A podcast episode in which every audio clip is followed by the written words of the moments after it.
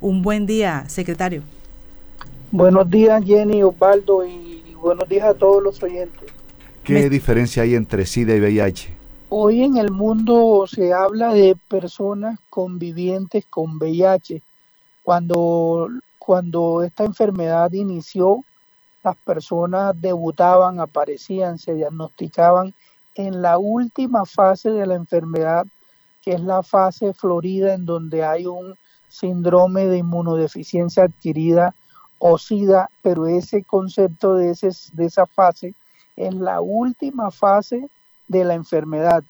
Hoy la fase que predomina en una persona que convive con el virus del VIH es una persona que está indetectable, que lleva una vida normal y cuyos decesos, fallecimientos duran muchos años y se explican a enfermedad no transmisible, enfermedades crónicas como en la demás población, hipertensión, infarto del miocardio.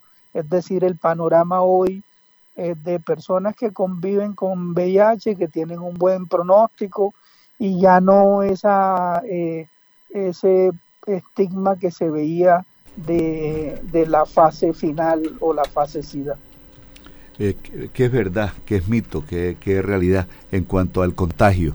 Se contagia, por ejemplo, por tocar a una persona, por tocar una persona, por comer en la misma cuchara, por acostarse en la misma cama, porque en el mismo hotel eh, estuvo esa persona enferma.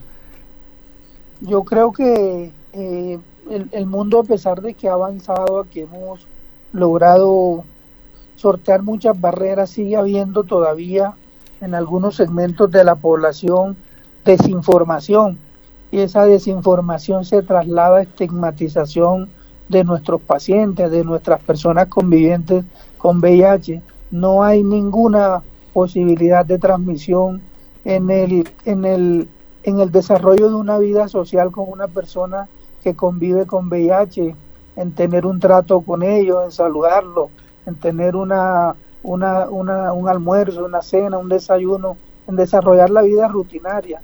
Eh, y, por ejemplo, estas mismas personas hoy tienen unas, eh, unos controles de adherencia muy buenos que permiten que no solo tienen más del 96% están cumpliendo su terapia antirretroviral, sino que su condición de indetectabilidad es decir, que no tienen una carga viral que pueda generarle riesgo a las demás personas. Esa es la realidad.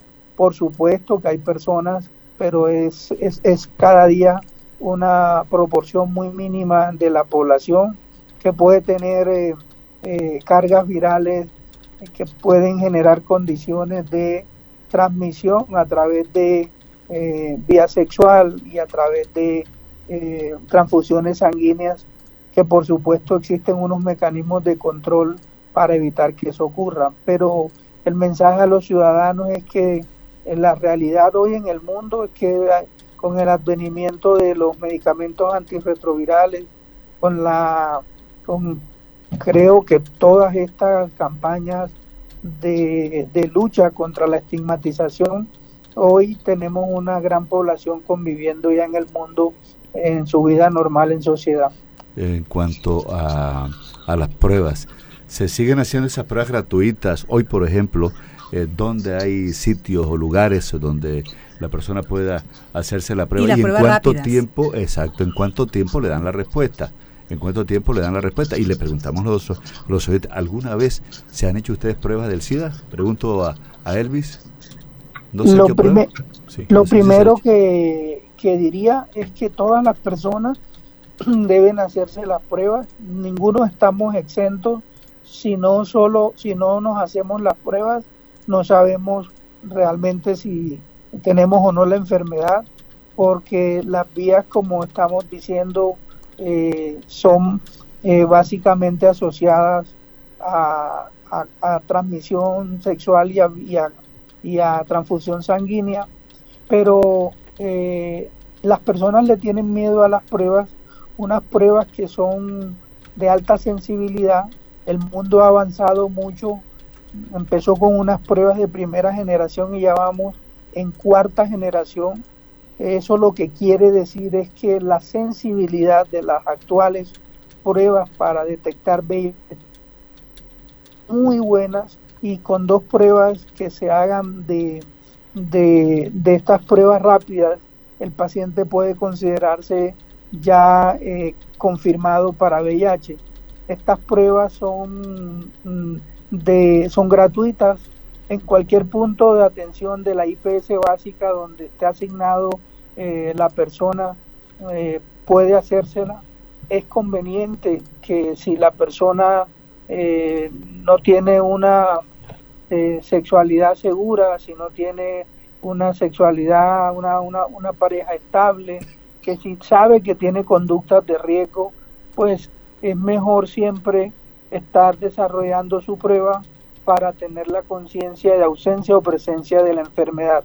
El mensaje siempre va a ser eh, una sexualidad segura y responsable eh, para que estas conductas no expliquen finalmente eh, la, infección por VIH. ¿En qué tiempo dan la respuesta? Preguntan los oyentes. La persona, ¿En qué tiempo dan la respuesta? Por ejemplo, enseguida, una ah, prueba enseguida, inmediata. Una prueba rápida de Lisa, el resultado es inmediato.